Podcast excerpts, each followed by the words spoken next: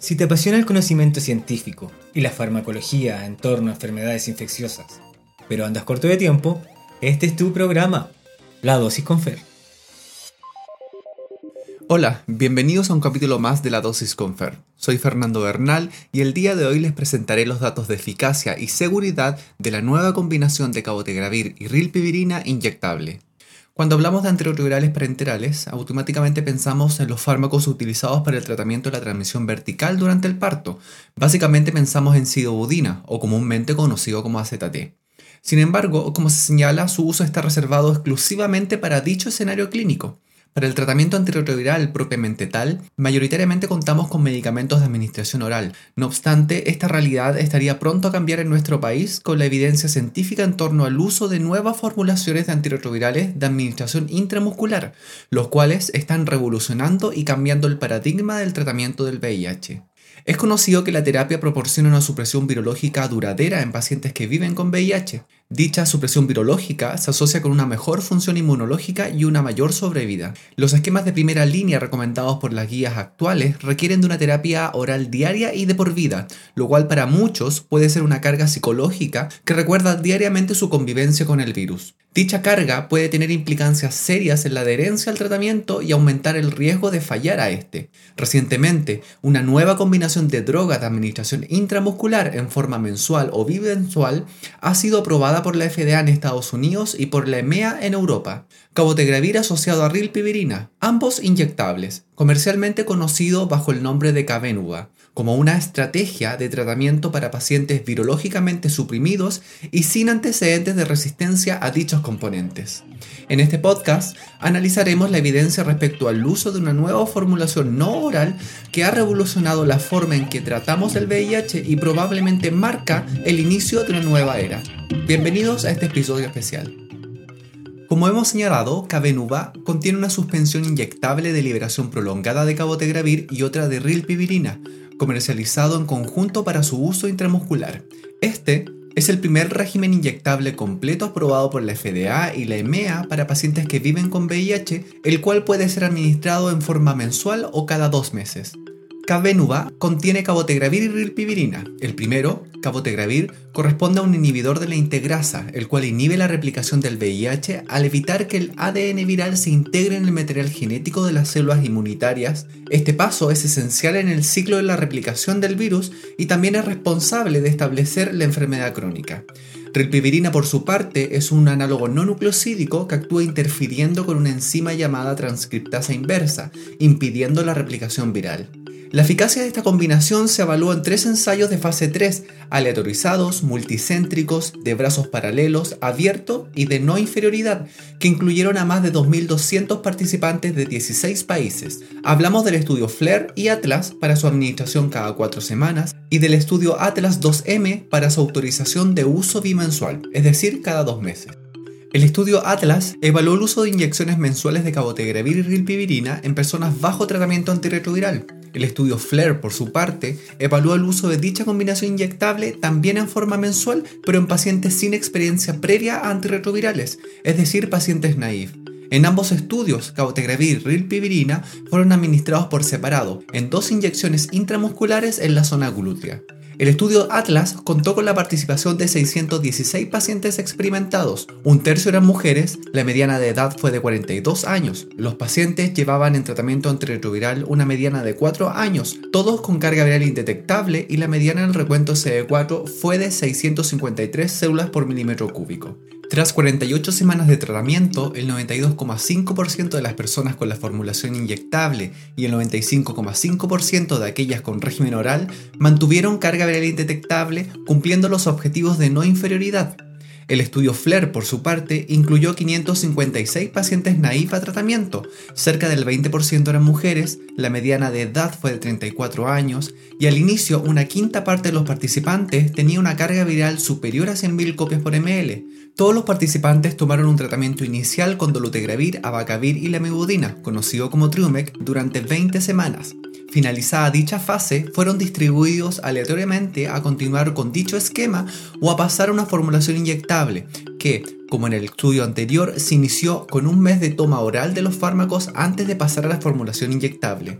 Actualmente Sabemos que el uso de una fase inicial de tratamiento oral con cabotegravir y rilpivirina durante un mes es opcional y se puede iniciar directamente con las inyecciones, esto gracias a una extensión del estudio FLAIR. Al igual que en el estudio Atlas, los porcentajes de pacientes con carga viral detectable mayor de 50 copias a 48 semanas fueron bajas, del 2,1% en el grupo de tratamiento inyectable y del 2,5% en el grupo oral. El 93,6% de las personas con tratamiento inyectable y el 93,3% de aquellas que recibieron Triumec lograron carga viral indetectable a las 48 semanas, cumpliendo, al igual que en el estudio anterior, con el criterio de no inferioridad. El tratamiento inyectable fue en general seguro y bien tolerado. El efecto adverso más común presente en más del 75% de los pacientes fueron las reacciones locales a las inyecciones, las cuales se van tolerando mejor con las dosis sucesivas y muy raramente, con menos del 2%, causan la interrupción del tratamiento. Ambos estudios descritos permitieron la autorización de uso por parte de la FDA para su administración cada cuatro semanas, es decir, en forma mensual. Por último, el estudio Atlas 2M evaluó el uso de la terapia inyectable cada dos meses con una dosis más alta de antirretrovirales. El estudio reclutó a 1045 pacientes bajo tratamiento antirretroviral y supresión virológica. A 96 semanas de seguimiento, el 90% de las personas del grupo de administración mensual y el 91% del grupo de administración bimensual mantuvieron la supresión viral, demostrando así su no inferioridad en comparación a la pauta mensual. Cabotegravir y rilpivirina tienen un número importante de atributos que justifican su uso en terapia combinada. Uno, poseen diferentes mecanismos de acción y perfil de resistencia, lo que le otorgan sinergia en su efecto y un menor riesgo de falla terapéutica. 2. Poseen un número menor de interacciones farmacológicas clínicamente relevantes, lo cual lo convierte en una combinación atractiva en pacientes con comorbilidades. Y como tercer atributo, poseen formulaciones orales de ambos principios activos, lo cual facilita el inicio o reinicio del tratamiento y el eventual puente entre el uso oral y su paso a inyectable. Aunque la evidencia actual nos ha demostrado que su inicio con formulaciones orales no es imprescindible. La combinación requiere cadena de frío, una conservación entre 2 a 8 grados Celsius previa a su administración. Los fármacos deben ser llevados a temperatura ambiente durante al menos 15 minutos con un máximo de 6 horas. Si no se utiliza dentro de las 6 horas, la formulación debe ser desechada. Cabotegravir y rilpivirina pueden permanecer en las jeringas hasta 2 horas antes de inyectarse. Como se mencionó al inicio de este podcast, cabotegravir y rilpivirina requieren ser administradas por separado a través de inyecciones en la zona glútea. Esta administración genera la formación de un depósito de droga en el músculo que permitirá que ésta sea lentamente absorbida desde el depósito hacia el torrente sanguíneo. La larga vida media de eliminación de cabotegravir y rilpivirina inyectable podría favorecer la aparición de fracasos virológicos con resistencia en pacientes mal adherentes o que abandonen el tratamiento antirretroviral.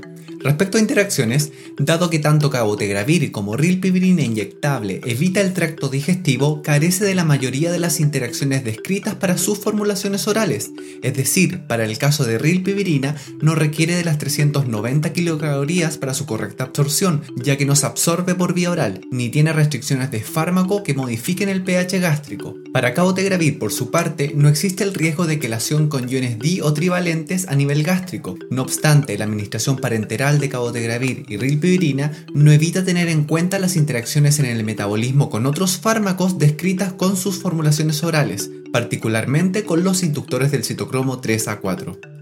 Algo importante a considerar es que si bien las formulaciones inyectables se evaluaron en las pautas cada 4 u 8 semanas sin encontrarse diferencias en términos de supresión virológica, cumpliendo criterios de no inferioridad, la pauta cada 8 semanas documentó más números de casos de falla virológica asociado a resistencia, 1,5% versus 0,4% en el tratamiento cada 4 semanas.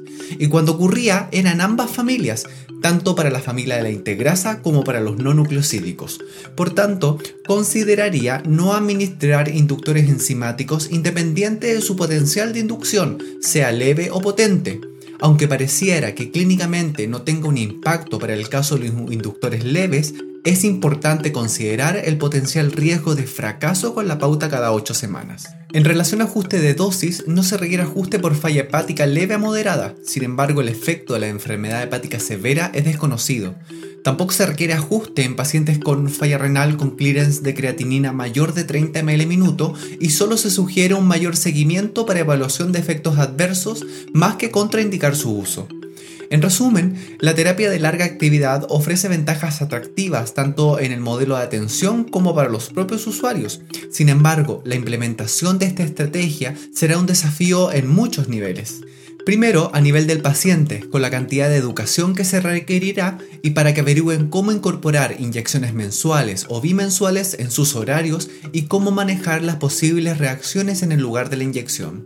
Será necesario, por lo demás, incorporar el seguimiento de los pacientes que faltan a sus controles y luego están los problemas prácticos de las gestiones tales como los requisitos de la cadena de frío para rilpivirina y cabotegravir. Y finalmente, para el personal de salud se necesitará capacitación, la programación será un problema importante, así como la creación de unidades de administración que cumplan con todos los estándares según la reglamentación sanitaria vigente. Gracias por haberme escuchado, espero hayan disfrutado esta información. Soy Fernando Bernal, este es mi podcast La Dosis con Fer. No olviden suscribirse y los dejo invitados a un próximo capítulo. Nos vemos.